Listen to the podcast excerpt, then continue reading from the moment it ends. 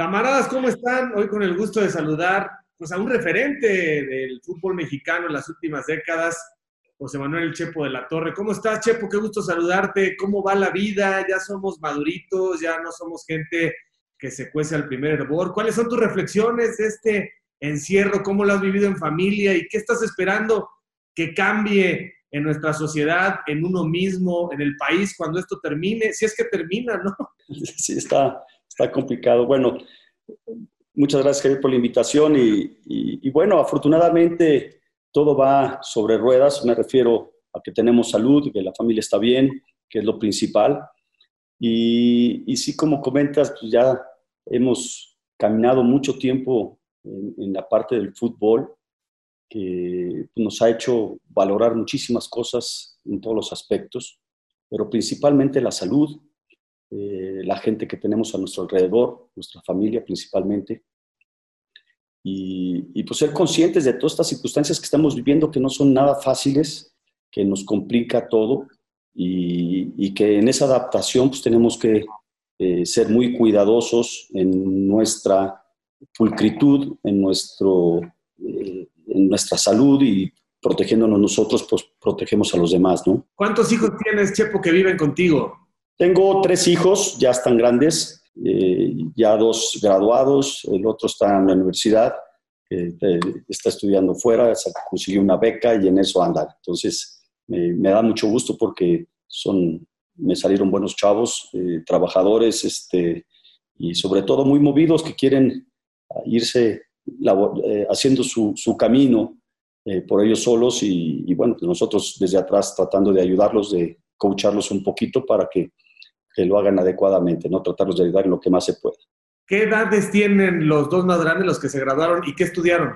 Eh, el mayor tiene 20, va a cumplir 27 años, acaba de cumplir más bien. Eh, él es licenciado en Administración de Cuestión Hotelera, eh, está en Los Cabos trabajando todavía en un hotel. Y, y bien, la verdad, pues estudió fuera del país, tuvo esa oportunidad que de, poder salir y de poder eh, checar otros, otros lugares donde eh, pues son famosos en la parte hotelera y que tienen pues mucha difusión para, para poder tener trabajo. Eh, el segundo está en Administración de Entidades Deportivas, que trabaja en el Grupo Orlegui y, ahí va poco a poco. Que también estudió la cuestión de la Johan Cruyff y está metido en la cuestión de la dirección técnica, todo eso le gusta mucho la parte futbolística, bueno, a todos, pero, pero se dedicó más a esta situación y ahí va abriéndose camino un poco. ¿Y la, tercera o el tercero?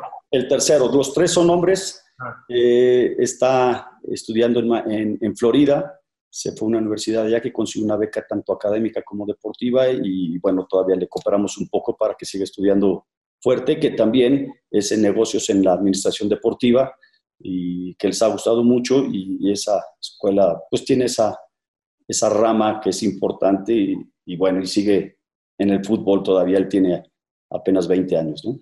20, 27, 25 y 20 años. Ajá, ¿y cuántos años de matrimonio? Bueno, yo ya estoy divorciado, tengo algunos años divorciado, eh, duré 22 años y pues bueno, pues ahí vamos, despacio, ¿no? nuestra labor. ¿Estás solo ahora o tienes novia? ahorita estoy solo. Eh, pues cuando andamos para un lado para otro andamos así acompañados, ¿no? Pero, pero bien.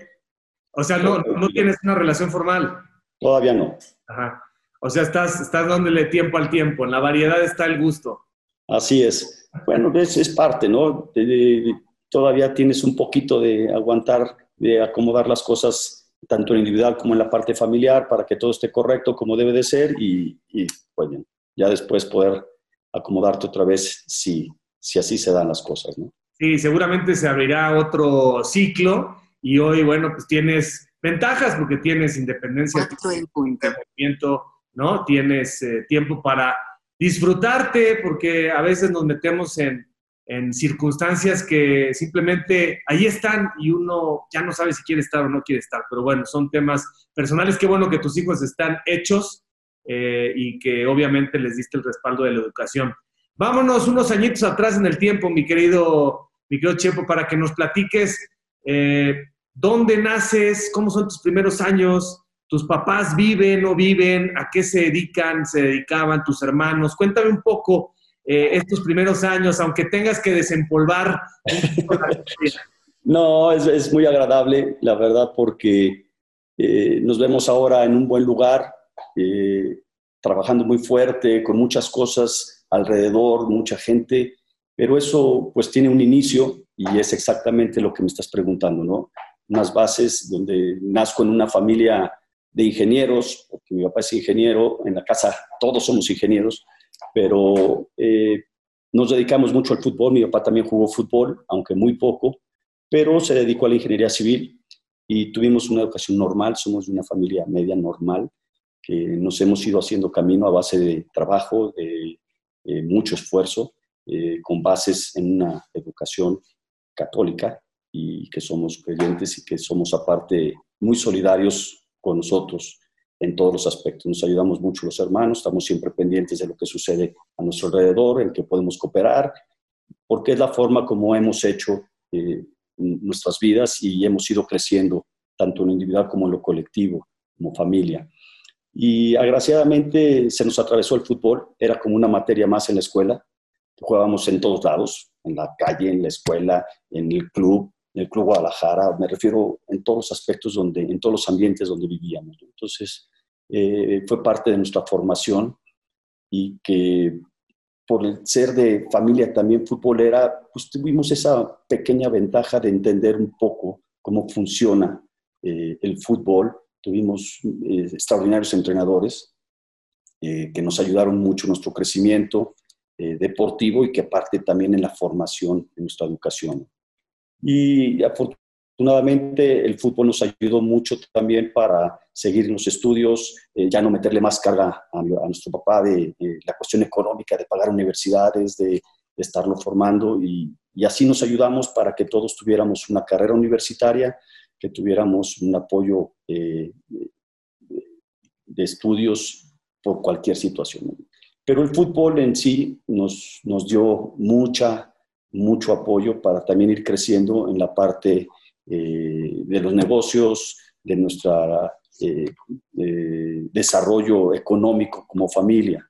Y ahí vamos ayudándonos entre todos de hacer grupo de trabajo y, cómo lo hacemos con una cosa, el fútbol, cómo te da las relaciones para poderlo aportar después. Y la verdad que nos hemos movido bien, este, estamos contentos, en la familia nos llevamos muy bien y, pues seguimos ahí en el camino eh, con un gran agradecimiento, valga la redundancia, de, de, lo que nos ha dado el fútbol en nuestras vidas, ¿no?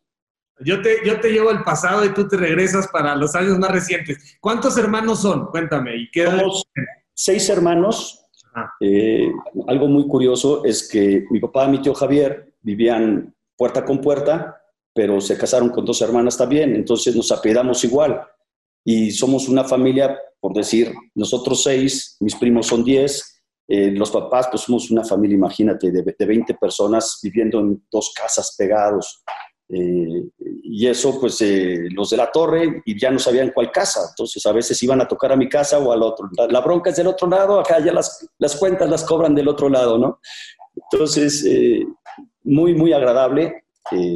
mis primos, los mayores, prácticamente Yayo, que es uno de los menores, eh, está empatado con Héctor, mi hermano, que es el mayor. Entonces es una familia, podríamos decir, bastante grande y, con una extraordinaria relación, que es, que es algo también muy agradable. A ver, el mayor de los seis, ¿quién es? Es Héctor, el mayor, después sigue Néstor, tengo una hermana, Consuelo, que es arriba de mí, un año, vamos todos seguidos, eh, luego sigo yo, José Manuel, sigue mi hermana María Luisa, y el más chavo, que ya es tres, cuatro años menor que yo, eh, es Álvaro. Todos bien, todos hechos, todos gente de bien. Sí, así es, todos trabajando, algunos ya con nietos, otros este, pues, acomodándonos en todos los aspectos, pero muy bien, la verdad que eh, muy agradecidos con todo, sobre todo con nuestros papás que, que sí fueron bastante duros en, en nuestro crecimiento, en nuestra educación, pero que nos han educado bastante bien. ¿no? A ver, ¿cómo eran tus papás? ¿Ya no viven? Eh, mi mamá sí vive, eh, está casi por los 90 años. Eh, mi papá murió hace 5 o 6 años, no más todavía. y, bueno, pues, pero muy bien, la verdad, siempre con reglas muy claras en casa, de, niños muy estricto, porque, pues, bueno, no te sentabas a comer hasta que no se sentaba el papá y no te levantabas hasta que no se levantaba. Ya después fueron un poquito más laxas las reglas porque pues vas creciendo, tienes otras responsabilidades y, y, los horarios pues ya no son los mismos, tienes que ir eh, aflojando todas las circunstancias. Pero creo que todo eso nos ayudó mucho para ser muy ordenados, para ser eh, muy claros en, los que, en lo que se necesitaba. Y eso sí, éramos, era muy, muy estricto en la cuestión de eh, ser muy honestos en todos los aspectos. Oye, ¿tu mamá está bien de salud, bien de la cabeza? Sí, gracias a Dios sí. Este, físicamente pues ya le cuesta mucho porque eh, como todos los de la torre estamos bien chuecos, estamos todos operados y, le cuesta la cuestión de la caminata, pero no pasa nada porque estamos muy, muy atentos con ella, tratamos de, eh, convivir mucho, ahora un poco menos por la cuestión de la pandemia, pero estamos muy atentos con ella, ¿no? que, vive a gusto y contenta con, con todos nosotros. Oye, ¿de qué falleció tu papá y a qué edad? Mi papá falleció a los 85 años, más o menos, 85, 86 años.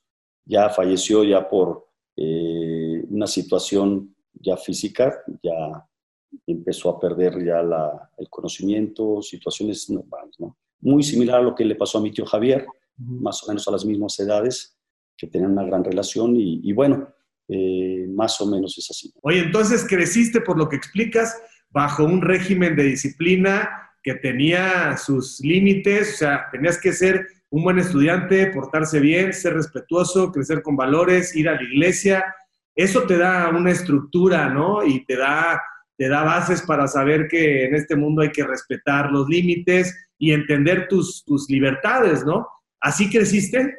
Sí, así es. Eh, por supuesto que son reglas que ponen todos en su casa. Antes, pues era mucho más laxo porque pues, podías jugar en la calle, podías salirte a todas horas, no había celulares, no había muchísimas cosas que ahora tenemos y que tienes un poquito mayor control. Tampoco hay, eh, o había todos esos situaciones de peligro que ahora existen, ¿no? Antes nos íbamos a las tendríamos 8 o 10 años y te podrías ir a jugar con los equipos de fútbol de, del club y salías a Tepatitlán, a varios lugares. ¿Y cuando regresas? Pues no sé, a la hora que regrese. ¿Y a qué horas avisas? Pues no había teléfono, no había manera de comunicarte y a lo mejor llegabas a las 2 de la mañana y, llegabas y no pasaba nada, ¿no? Eh, o te ibas en ride a cualquier lugar. Recuerdo en Guadalajara terminaba los partidos de, de párvulos, que era, cuando teníamos 10, 11, 12 años, y córrele y vámonos en ride porque teníamos que ir y nos íbamos a Chapala en ride. Chapala es, pues, si estás en la Ciudad de México, como irte a Cuernavaca. Y ahora, ¿qué esperanzas, no? Ahora dejar a un chavo de 10 años solo, imposible, ¿no? Entonces, son, son otros tiempos, pero creo que en todo eso nos hemos adaptado y, y, han cambiado. Sabemos perfectamente pues, que, que son otros tiempos y que, que tienes que eh, convivir de esa forma, ¿no? ¿Eras bueno para la escuela? ¿Eras de los matados o qué onda? No, fíjate que era estudioso, eh, ponía mucha atención en clases, eh, era entendido, me refiero que no necesitaba estudiar mucho para sacar buenas calificaciones y, eso me ayudaba bastante. Entonces, eh, siempre tuve compañeros que eran muy buenos para estudiar y siempre los tuve muy a la mano para, aparte eran deportistas también, me apoyaba mucho en ellos para para eh, cualquier situación de estudios, de pedir apuntes, de que me explicaran alguna cosa si no entendía. Eh, y, eso me ayudó muchísimo en, todo, en toda mi escuela. De chavo, primaria, secundaria, pues era muy normal. Eh, prepa sí, ya cuando empiezas, porque empecé a jugar ya profesionalmente en tercero de prepa y perdía mucho tiempo en clases, perdón, de clases, y sí les pedía a mis compañeros, los invitaba a casa para para que me ayudaran en la escuela y siempre saqué buenas calificaciones, afortunadamente, porque eh, tuve la fortuna de tener buenos compañeros y no nomás eso, sino de juntarme con ellos, sino irme por lo fácil, ¿no? ¿Qué escuelas? ¿En qué escuelas estuviste primero? Estuve en el Colegio Cervantes, eh, colonias, en aquel entonces son de maristas. Eh, yo tuve un tío que fue marista, fue de gran jerarquía y, que tuvimos ahí. Después en secundaria y preparatoria fue eh, la Universidad de Jesuitas, que fue el Instituto de Ciencias y, que siempre, eh, como buenas instituciones eh, católicas, siempre hacían mucho énfasis en el deporte, tanto los maristas como los jesuitas. Y era un clásico deportivo en todos los aspectos, porque aparte tenemos esas competencias de fútbol a todos los niveles, que pues siempre terminaba eh, con muy buenos futbolistas, muy buenos estudiantes, buenas personas y sobre todo con, con buenas relaciones, porque muchas de estas escuelas eh, tuvieron estudiantes que fueron jugadores profesionales eh, de, época, ¿no? Kirarte, toda nuestra familia, Rafles Orozco en aquel entonces, muchísima gente, ¿no? Unos jesuitas, otros maristas, pero muy, muy dados a apoyar mucho al deporte. Oye, Chepo, ¿y qué tipo de niño puedes definir que eras? ¿Eras introvertido, callado, eh, de los que asumían su responsabilidad, obediente, o eras, eras mustio? ¿Cómo eras?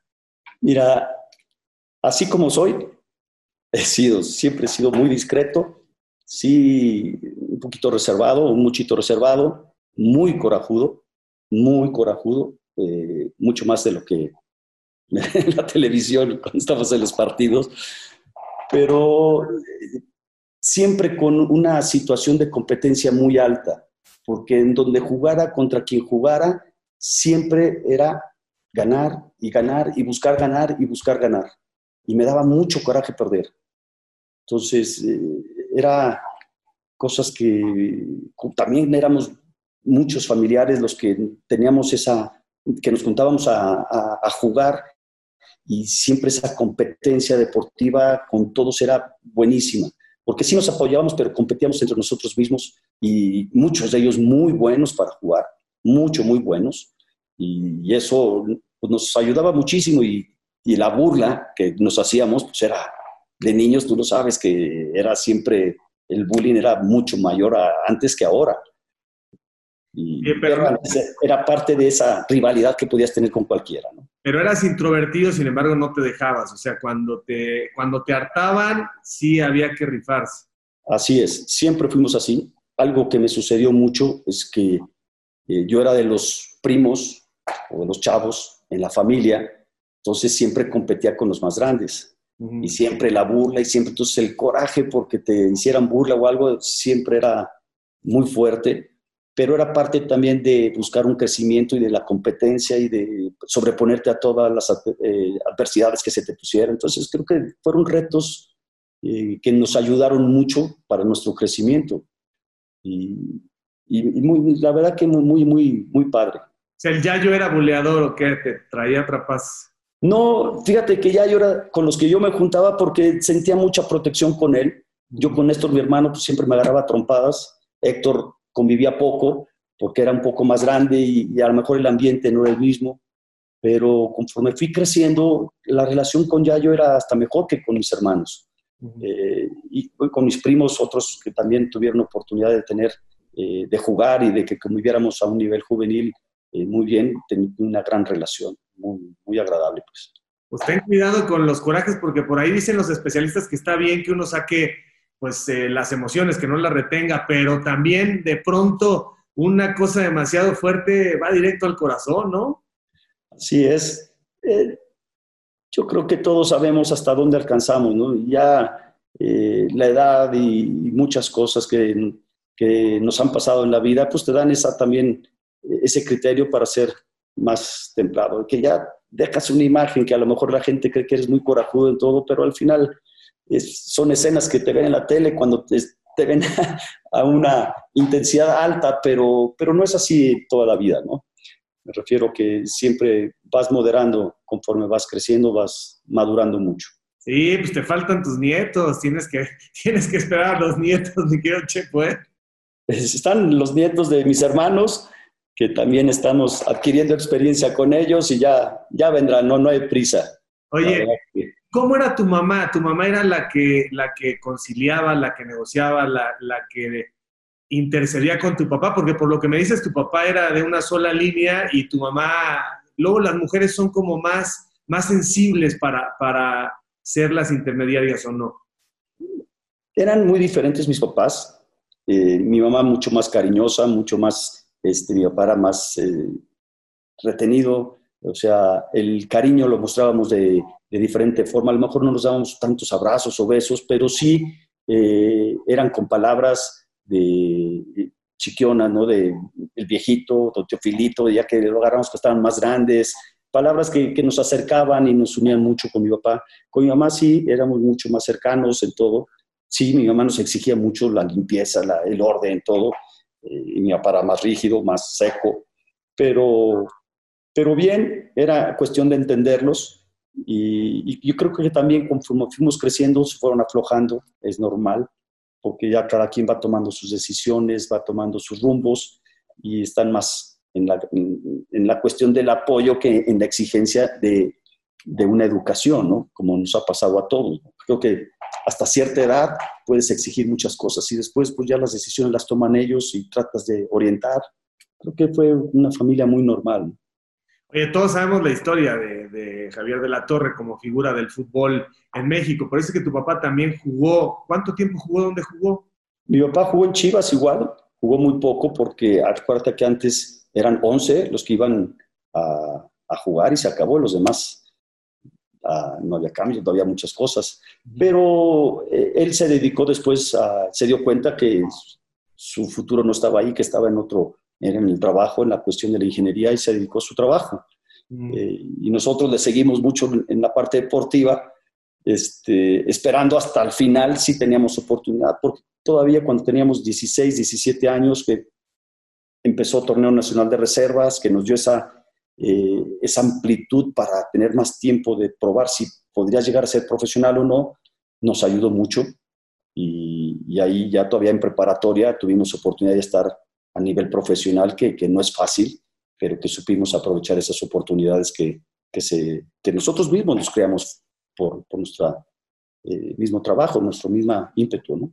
Oye, aparte, aparte de Néstor y de ti, ¿los otros quisieron jugar, tus otros hermanos? Sí, no, no, los, todos jugamos profesionalmente. Eh, Héctor, mi hermano, jugó en Tapatío, después se fue a, a la Autónoma estuvo en, en, Tecomán y en la primera división, pero nunca apareció como en primera división. Por ahí tuvo algunas concentraciones, pero nunca figuró. Álvaro, mi hermano, también estuvo eh, en Tapatío, en Chivas, en, en León, con Bucetich un tiempo y tuvo una fractura, después se dedicó a trabajar y después ya se quedó en ese aspecto, ya no le siguió, ¿no? Y los que nos vimos más en primera división, eh, fuimos eh, Néstor y yo en la casa, ya yo en casa de mi, de mis primos, de mi tío Javier, que también Luis, su hermano, también tuvo la oportunidad de estar en primera división en Tapatío, que tampoco figuró, ¿no? Y tuvimos otro primo, Carlos Moyano, que era portero, que también estuvo en Tapatío y también algunos partidos que estuvo en primera división, pero tampoco tuvo la oportunidad de figurar, ¿no? Ay, bueno, con respeto para Néstor y para Yayo, pues no, no había comparación en la calidad tuya con respecto a ellos. O sea, honestamente, la historia que marcaste tú, o sea, Yayo hizo sus goles y Néstor jugaba bien, pero sí, diametralmente, la diferencia en talento eh, fue, evidente. Es, éramos diferentes, fíjate, hasta Yayo y Néstor, que eran centros delanteros, Yayo al principio empezó más por el costado derecho, pero tenía esa facultad de hacer goles muy fuerte, eh, giraba muy bien, protegía muy bien la pelota. Néstor no, Néstor era más quisquilloso, era más hábil, eh, muy bueno en su remate de cabeza, eh, inteligente para jugar, pero tuvo, tuvo, lesiones que, que, le impidieron a lo mejor desarrollarse con una mejor carrera, ¿no? Y yo calladito y me metí, empecé un poco y me empecé a hacer mi lugar. sí, tuve una carrera larga, me fue bien, muy bien, por decirlo así, porque tuve oportunidades eh, muy importantes y, bueno, muy contento por, por la trayectoria que tuve como futbolista. Ya se notaba que eras un jugador arriba del promedio desde chiquito, desde los 7, 8 años, o sea, de esos que de pronto agarran la pelota y ya se ve, se ve el nivel respecto a los demás. Sí jugábamos bien, la mayoría de, los primos jugábamos muy bien. Eh, creo que yo era muy bajito, me gustaba mucho jugar de portero y principalmente como era de los chicos, no, pues a la portería, a la portería. Yo como niño me, la rifaba en todos lados.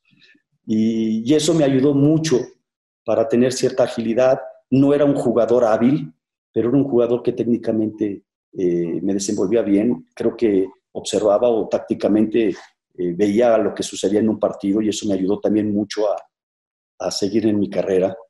Y, creo que eh, a lo mejor pude haber hecho todavía un poquito más en algunos detalles, pero también mi, estado físico de circunstancias que tuve de chavo me limitaron mucho ya al final de mi carrera que lo entendí hasta que pasaron situaciones ya eh, post mi carrera, ¿no? Ya que me había retirado, dije, ah, caray, con estas circunstancias que tuve, me afectaron físicamente para, para poder haber tenido un poquito más de, pues no sé si de mejor desarrollo o me limitó en mis cualidades físicas, ¿no?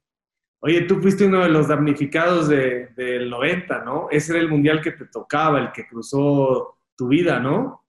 Sí, fíjate que eh, tuvimos la oportunidad de participar en eliminatorias olímpicas que calificamos y que después nos eliminaron precisamente por esa circunstancia y ya no tuvimos oportunidad de tener el, eh, la eliminatoria mundialista y quedamos fuera del 90. Pero pues bueno, pues esas circunstancias se dieron ya en la parte administrativa deportiva que no fue nada grata y que nos castigaron a todo el fútbol, ¿no? Pero pues bueno, ya que, ¿qué hace uno, no? Oye, supongo que cuando empiezan, ya traían toda la herencia, cuando empiezan tú y Néstor y del otro lado, en la otra casa Yayo, a pretender jugar fútbol, pues tu papá feliz y también el ingeniero de la torre, o sea, no hubo que pedir permiso, o sea, tenías que, seguro que tenías que seguir estudiando, supongo que esa era la condición, pero adelante, ¿no? Eh, más que condición, era una convicción que teníamos porque no era fácil eh, tener entrenamientos, a veces entrenamientos dobles, eh, ir a la universidad, eh, estudiar una ingeniería que no es una carrera fácil, pero que sí, sí exige tiempo, exige esfuerzo para, para poderla desarrollar. Y que creo que ahí la, el ambiente que teníamos de amistades era muy bueno. Los amigos que teníamos alrededor eran muy buenos cuates, muy buenos estudiantes y que nos ayudaron mucho para que nosotros siguiéramos en nuestras carreras y las termináramos. Entonces, eh, eh, en este aspecto, sí, un agradecimiento a todos los que estaban a nuestro alrededor, pero sí eh, es algo que con nuestra familia el compromiso de, de buscar terminar nuestra carrera era importante, muy importante. Un agradecimiento a todos los que te pasaron los exámenes, ¿ok? más que exámenes, los que se sentaron al lado a, explicarte muchas circunstancias, ¿no? Porque imagínate que tus amigos, tus cuates se sientan al lado, te explican, te ayudan y tú sacas mejores calificaciones a veces. No, no, no. Aquí hay truco, ¿no? Pero... Te titulaste y todo. Terminé la carrera, no me titulé, no tuve la oportunidad de titularme y, y eso, pues bueno, cuesta, ¿no? porque ya eh, me tocó salir del país, quise reanudar todas mis actividades, a veces los ciclos de estudios eh, se cortan, tienes que, eh, te tienen que revalidar materias, hacer cosas para que puedas terminarlas, entonces eso costaba, ¿no? Entonces yo me fui a Oviedo y en ese aspecto ahí corté un poquito, quise regresar y, y, hubo situaciones que no fueron fáciles. Oye, cuando te empiezas a meter ya en un programa con el Guadalajara, en una organización seria, eh, ahí se incrementa, no hubo necesidad de, hacerte consciente de más disciplina, mejor alimentación, más descanso, o sea, ya lo traías, o sea, no te costó, no te costó gran cosa el, pretender un sueño en las categorías inferiores a cuando ya llegas a ser parte de, de la posibilidad de una plantilla de primera división. Así es, yo, eso fue de familia, yo me levantaba muy temprano, siempre, y lo primero que hacía era extender mi cama, arreglar, dejar todo limpio. La parte que me correspondía en mi habitación, siempre fui muy ordenado de tener todo limpio, todo en su lugar. Eh, eso creo que me caracterizó desde muy niño, y, siempre preveía las cosas. Ah, mañana voy a ir a, a, tal lugar, salgo a las 8 de la mañana, pues a las 6 ya estaba desayunando, ya tenía mis cosas y van a pasar por mí, pues ya 15 minutos antes ya estaba en la calle esperando que pasaran por mí, ¿no? Entonces, Eh, yo creo que eso ya lo traía, aparte de lo que me inculcaron en mi casa.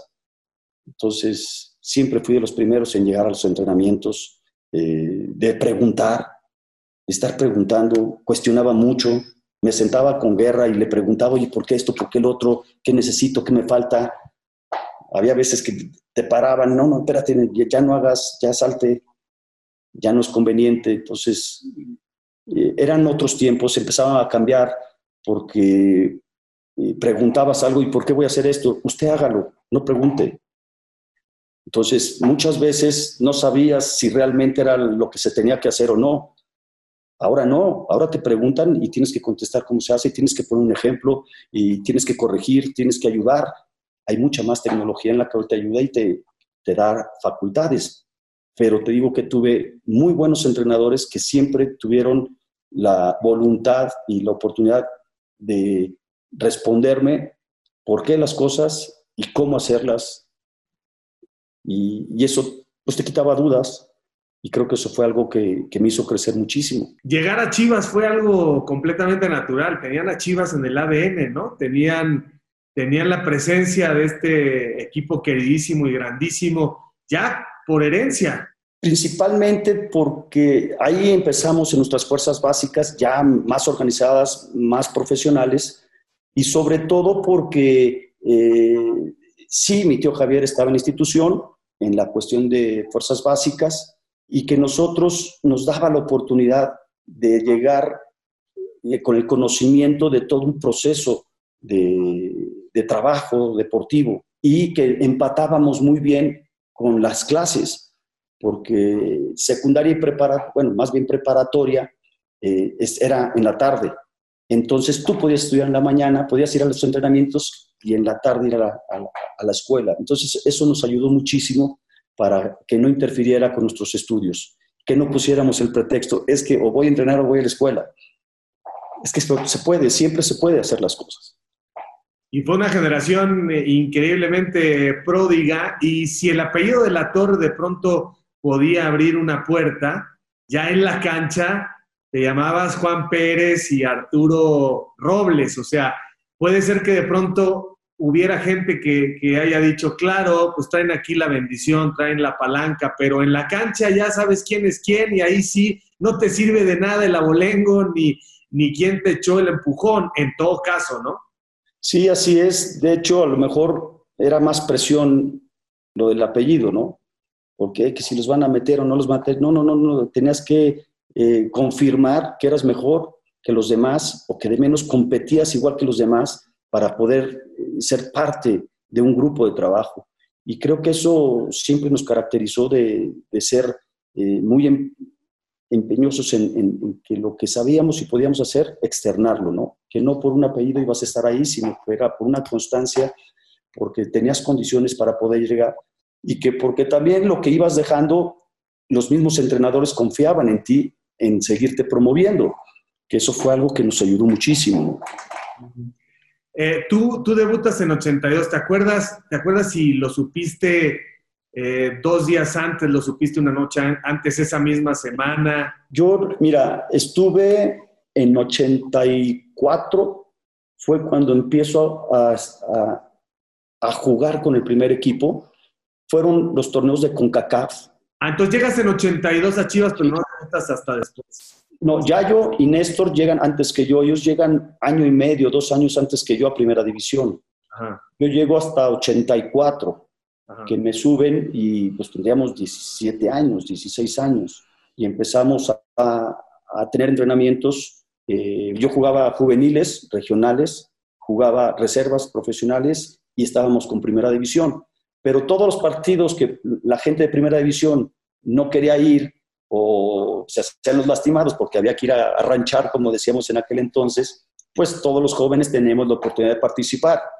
Y muchos de ellos fueron en torneos de CONCACAF.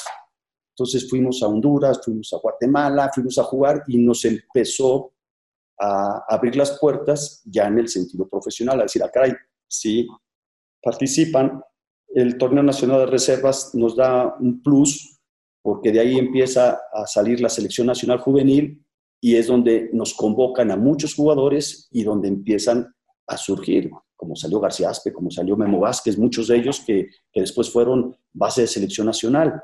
Entonces, eh, eso nos ayuda mucho a, a, empezar ya a competir a un nivel profesional ya con 17 años. Y, y, la noche del debut, cuéntanos, ¿cuándo te enteras que vas a debutar con el primer equipo? ¿Tienes la fecha? Me convocaron para el partido, yo debuté contra Tecos en el Estadio Jalisco, sí. Creo que fue en octubre del 84 porque eh, fue, creo que había convocatorias, algunos no se habían ido a selección, otros estaban lastimados o estaban enfermos y aparecía en la convocatoria. Y me acuerdo perfecto porque Alex Guerrero, que en paz descanse, eh, en la convocatoria estaba, se sintió agripado y, y, desde que empezó el partido me dice, ¿estás listo? Porque vas a entrar, ¿eh? Y yo dije, en, en, mi posición, estaba Cisneros, estaba eh, Cárdenas, estaba eh, Jaime León, estaba, había cinco antes que yo. Pero estábamos en la competencia, que era importante. Y, y en la banca eh, me hicieron la broma de pararme a calentar, faltando 20 minutos antes que terminara el primer tiempo. Pero pues era la broma de, del flaco Tena, por cierto. Uh -huh. Ya me paré a calentar y pues al final, al medio tiempo, ya no pudo Alex Guerrero y, y ahí me entero que, que, que, voy a entrar. No son de estas circunstancias en donde sabes que varios se fueron, que tienen otro tipo de compromisos y que ya te va a tocar. O sea, sí, sí fue una casualidad ese, ese día. Sí, coincidieron muchas cosas para que yo apareciera en la convocatoria y aparte que otros estuvieran enfermos. Entonces eso me ayudó mucho eh, porque participé en ese partido contra Tecos, que quedamos 2-2 y, y que fue un partido creo que agradable.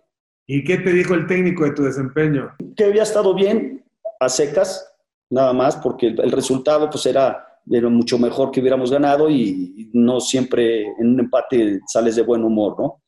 Pero algo que fue importante fue que seguimos compitiendo y empecé a jugar más regular y de ahí en adelante empecé de inicio y me quedo todo el torneo. Entonces, fue bastante agradable el poder debutar y tener esa constancia, ese seguimiento, porque eso me, me empezó a consolidar. Oye, y el primer contrato, eh, Chepo, lo firmas tú, lo firma tu papá.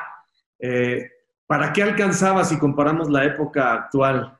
Mira, en mi primer contrato fue ya estando en reservas, que era prácticamente una beca que, que no es, es semiprofesional prácticamente. Pero mi primer contrato fue a raíz de, de empezar a jugar y de tener participación en selección juvenil.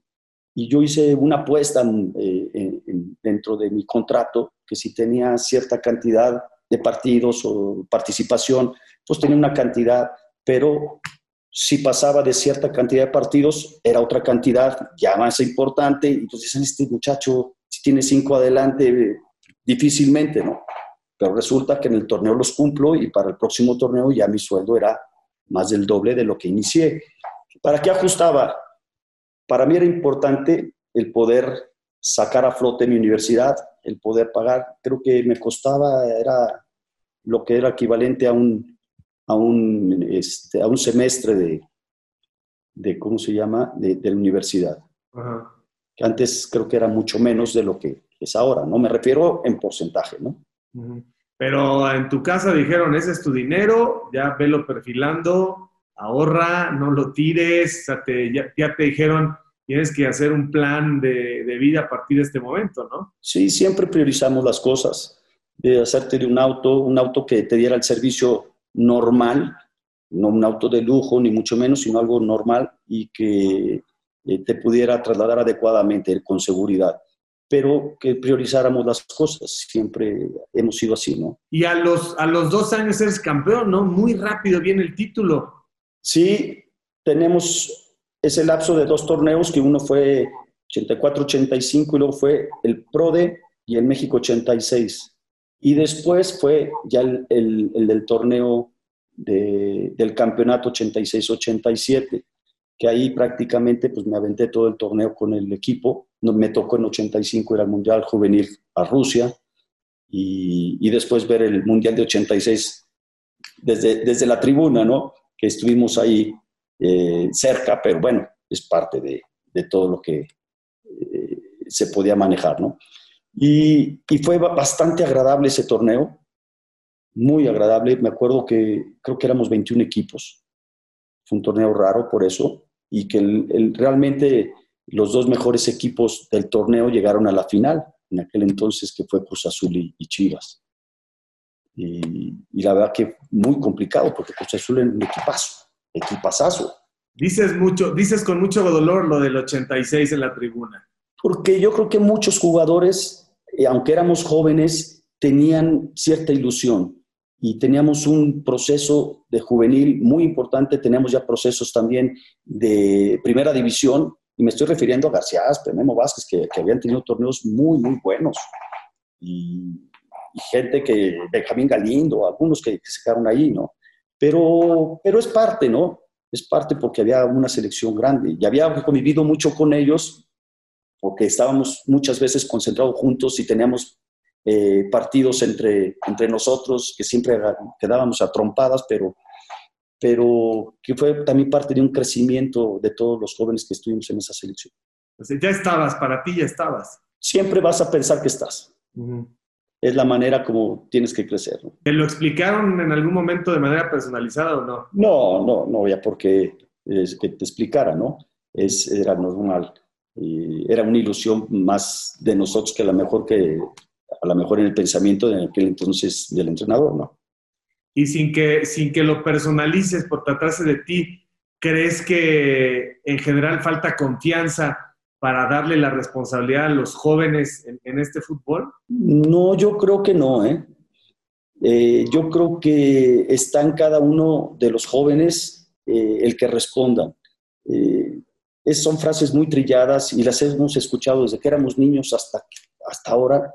En el futbolista no hay ni grandes, ni veteranos, ni jóvenes. Simplemente hay buenos y malos jugadores o jugadores con responsabilidad o con la capacidad de responder y jugadores que no te van a responder.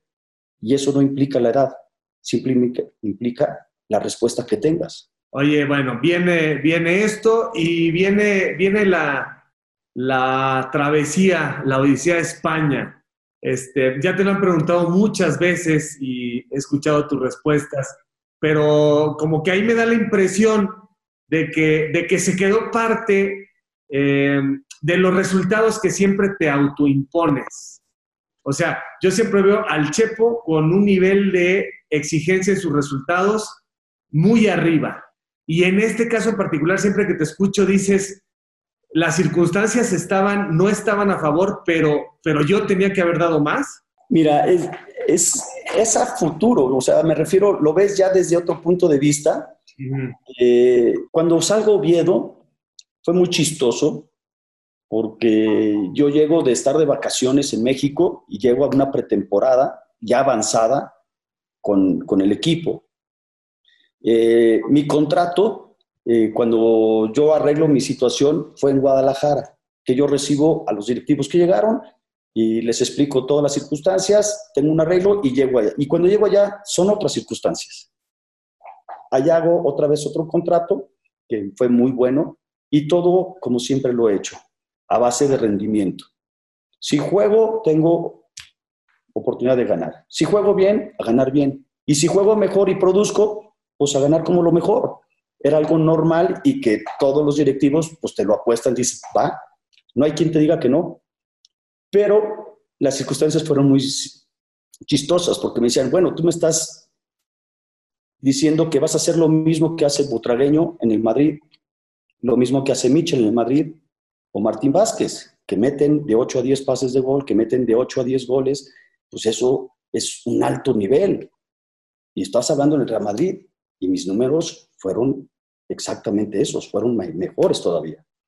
Entonces, si tú haces esto, va a ser muy difícil que te retengamos. Te vamos a tener que transferir un equipo eh, de mayor jerarquía donde vamos a ir ganando todos.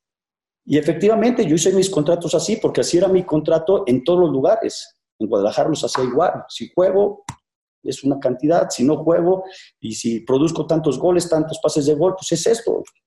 Y así fue como normalmente lo hice. Y, que fui muy afortunado porque realmente lo logré todo.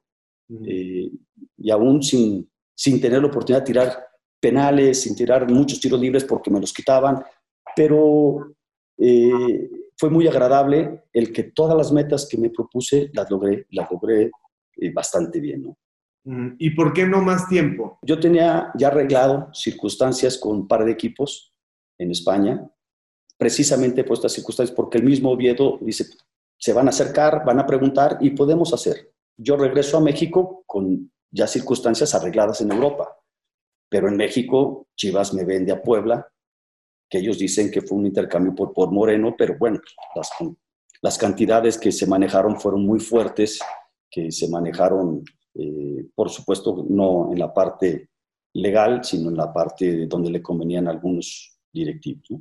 Y llegas a Puebla y otra vez la aprendes con el Puebla, ¿no? Sí, porque en Puebla se armó un buenísimo equipo. La verdad que ahí no tuve opción más que quedarme en México porque ya lo habían negociado, ya no, había, no hubo intervención de otro lugar. Y yo acepté regresar por esa circunstancia nada más, porque cuando llegamos, Manolo Lapuente me citó para platicar con él, eh, que él solamente si estaba convencido, y yo le comenté que si yo estaba convencido siempre y cuando tuviéramos un equipo competitivo para poder aspirar a lo máximo. Y Manolo me dijo, por supuesto, si no, no te invitaba. Y me platicó de Aravena, de que estaba Marcino Bernal, que estaba Poblete, que, que había un equipo para competir fuerte. Y dije, va, me aviento el paquete sin problema, al contrario, lo que también me ayuda a mí a tener una, a seguir una, trayectoria importante, ¿no? Y continúa tu carrera hasta el 99. En esos momentos con, con el Ecaxa que cierras, en esos momentos ya sabes que vas a ser entrenador, ya está porque además eres muy planeado, eres muy esquemático, muy organizado y seguramente hoy ya sabes que vas a hacer en cinco años, porque eres alguien que va, va tomando muchas previsiones en la vida. ¿Sabías que ibas a ser entrenador? Fíjate que hice mi curso de entrenador en Puebla. En aquel entonces estaba González Gatica al frente de, de,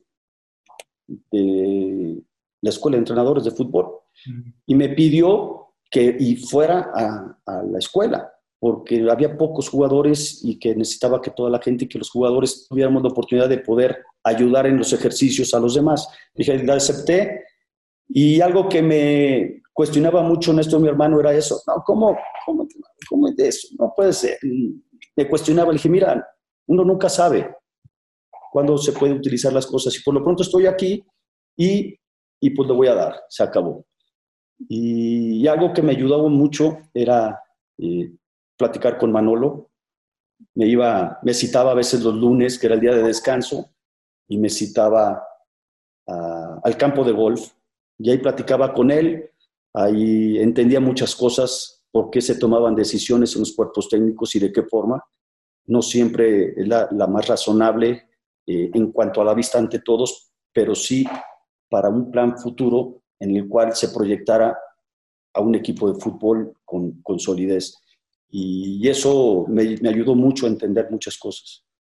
Eh, y, tuvimos un extraordinario eh, torneo, fuimos campeones de liga, campeones de copa, este, hicimos una gran relación con, con muchos en Puebla, muy agradable en todos los aspectos. Cuando hablamos del perfil del entrenador y ahora que tocas el tema de Manolo, eh, ¿qué porcentaje le das a la gestión del vestidor y después ya a la parte táctica, es decir, primero saber qué tipo de personas tienes, cómo van a ayudar a los demás, eh, qué debilidades tienen, qué circunstancias personales, si está soltero, si está casado, si viene de una familia que no fue muy orgánica, si viene de una familia que tiene valores y que es más fácil adaptarse a un grupo que te va a generar eh, buenos ejemplos. O sea, ¿qué tanto pesa para ti Chepo, la gestión en el vestidor, la gestión personal, manejar los grupos, estar viendo qué tipo de perfiles tienes y luego la parte, ya que te entiendan,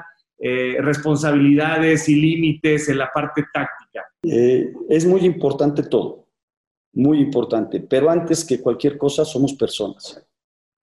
Y el que te traten adecuadamente como una persona es importantísimo no denigrarla absolutamente nada, al contrario, entender los problemas que existen eh, en cada uno de ellos, porque un problema de uno se convierte en un problema de todo un grupo. Entonces necesitamos que estén bien, que estén bien en sus casas. Y es algo que es bueno, el saber, estás casado, lo que acabas de explicar precisamente. Y en la parte futbolística, pues ya es llamarlos, entenderlos, los movimientos de acuerdo a las características, captar muy bien las características que tiene cada jugador para poderlo embonar en, la posición adecuada y que tenga su mejor rendimiento. Que los entrenamientos sean los adecuados de acuerdo a, las capacidades de, los jugadores, no a lo que a mí me gusta, sino a lo que los jugadores pueden hacer. Que los jugadores eh, los puedas desarrollar al máximo y que se complementen. Y eso no es tan fácil porque hay veces que tienes equipos más capaces y que a veces juegan solos, como alguna vez Milok se lo dijo a Manolo, ¿no? Pues ese equipo lo manejo por teléfono. Dije, pues bueno, pues aquí está, a si es cierto, porque no es tan fácil, ¿no? Ninguno se maneja así. Y, creo que eh, en el conocimiento de las personas y de sus cualidades ayuda mucho el que puedas hacer un grupo homogéneo y que sean corresponsables en todos los aspectos. Porque para la fiesta, pues también se pueden hacer pero también tienen que hacerse bien organizadas y que se disfruten adecuadamente. Sí, porque sobre todo tenemos muchos casos de jugadores que son cracks, entre comillas, pero que te van a dinamitar un vestidor porque son rebeldes, porque son egocentristas, eh, porque tienen una formación muy especial para sacar ventaja siempre y en todo lugar. Eh, y ustedes tienen que detectarlos y además pedir referencias, ¿no? Sobre todo los de nuevo ingreso, pero también los que ya han circulado varias veces en el fútbol mexicano y lo que te aportan y lo que te quitan. Eh, Chepo, por último, eh, y yo sé que este es nuestro fútbol, este es nuestro juego, es lo que hay profesionalmente en este país. Muchos vivimos satelitalmente de esto a través del periodismo, ustedes los entrenadores, los jugadores, los patrocinadores, los dueños de los equipos. Pero, ¿cómo se le explica a la afición ¿Cuál es la esencia y el fin que busca la Asamblea de Dueños para el fútbol mexicano? Eh, porque se ve esto muy psicodélico, ¿no? No sé si quieren el quinto partido con la selección, porque no todo está... Sé que los esfuerzos van por muchos lados, porque tienes muchas cosas, ¿no? Tienes un circo de muchas pistas, pero no sé cuál es la prioridad. Si hacer un fútbol de más bajo costo en la parte económica, un fútbol para promover jóvenes nacionales, un fútbol que privilegia a la selección nacional para llegar al quinto partido. Y a veces creo que hacen de todo, pero no entienden cuál es el fin. Eh, y creo que hay una confusión brutal entre el formato del torneo y si le das oportunidad a los jóvenes con la regla 11-20, eh, pero luego la quitas, pero luego no hay descenso, entonces ahora con una lana, pero entonces mueve al Morelia. Eh, yo sé que de esto vivimos, pero es, imprescindible hacer una crítica y aportar, porque yo no veo que el fútbol mexicano tenga rumbo. Mira, e, es difícil porque realmente son los dueños los que tienen que tomar esas decisiones, es su negocio, son los que aportan y que las televisoras también están metidas y que parte de ese negocio pues es que todo funcione. Y, el tratar de tener un mejor fútbol eh, que provoque que todo este crecimiento que estás mencionando y que nos lleve también a que nuestra selección tenga eh, el mejor nivel posible, pues sí se necesita un plan estratégico en el cual se pueda tomar todos esos aspectos que estás mencionando, que produzca dinero para que crezca nuestra empresa, o sea, nuestra, eh, sí, nuestra empresa, y eh, la producción de jugadores jóvenes, en las cuales la competencia sea alta, que podamos exportar más, más jugadores al extranjero, que eso nos ayuda a un crecimiento, que la gente que venga a México, pues que venga realmente a aportar, que sea para competir. Hay muchos factores que involucran, tú lo conoces de toda la vida, que es difícil. Ahora con estas circunstancias que estamos viendo es muy complicado porque pues, los costos se vienen abajo, pues se tienen que reducir muchísimas cosas. Eh, Creo que también tenemos que entender que la competencia es para todos, no es ni de extranjeros ni de mexicanos, sino simplemente de buenos jugadores y el que esté mejor va a jugar. Y en eso competimos todos y eso es a nivel mundial. Pero, pero sí creo que el esquema que se tiene que plantear y que se tiene que hacer, tiene que tocar todos esos detalles para que se crezca. A mí no me gusta que, que no haya descenso. A mí me parece que tiene que haber, eh, porque esto es parte de, una competencia en la cual que el más bajo pues se quede afuera y se acabó, que el que haga mejor las cosas esté arriba y que los que estén en una segunda división que sí eh, ayude, me refiero una de ascenso, ayude mucho para que en su crecimiento compita con los equipos de primera división, que sea una división fuerte, que tenga límites tanto de extranjeros como de edades para que también produzca. De repente hay equipos en, o había equipos antes en primera A que eran de, un porcentaje muy alto de, edades y que realmente pues, no ayudaba más que, y cuando subían su, tendencia siempre era para bajar o los costos de inversión eran muy altos para poderse mantener. Entonces, todo eso pues, se tiene que planear muy bien para que todos salgan beneficiados y que nuestra industria eh, se mantenga bien y sea cada vez más competitiva y que en selecciones pues también se tenga ese nivel adecuado para, para competir. Hay muchísimos factores que se involucran y que es difícil mencionarlos, ¿no? Pero pues bueno, pues es parte de, de lo que, en lo que vivimos y, y, de lo que trabajamos también. Muchas gracias por tu tiempo, por darnos a conocer un poco más de tus perspectivas de vida, tus antecedentes, tus deseos. Y ya vemos, en todos los casos se comprueba que aquellos que llegan a una realización profesional, pues hay pasión, hay disciplina, hay mucha autoexigencia como la que te tienes tú. Y bueno, seguramente aprenderemos y aprenderán muchos chavos que están viendo eh, esta entrevista, lo que ha significado crecer como futbolista, llegar a tener una carrera brillante y ahora un técnico exitoso que ojalá en algún momento eh, la selección nacional, me parece, pueda ser eh, probada cabalmente y no como ha ocurrido así de manera este, muy, muy complicada. Muchas gracias por tu tiempo y te mando un abrazo a la distancia, Chepo, en el camino andamos. Muchas gracias, Javier, qué amable y y bueno, pues aquí estamos a tus órdenes, ya sabes. Así que camaradas, por favor, no dejen de seguirme a través de todas mis redes, de suscribirse a mi canal, dale a la campanita, dale like. No te olvides de dejarme tus comentarios, yo mismo estaré respondiendo. Cambio y fuera, camaradas.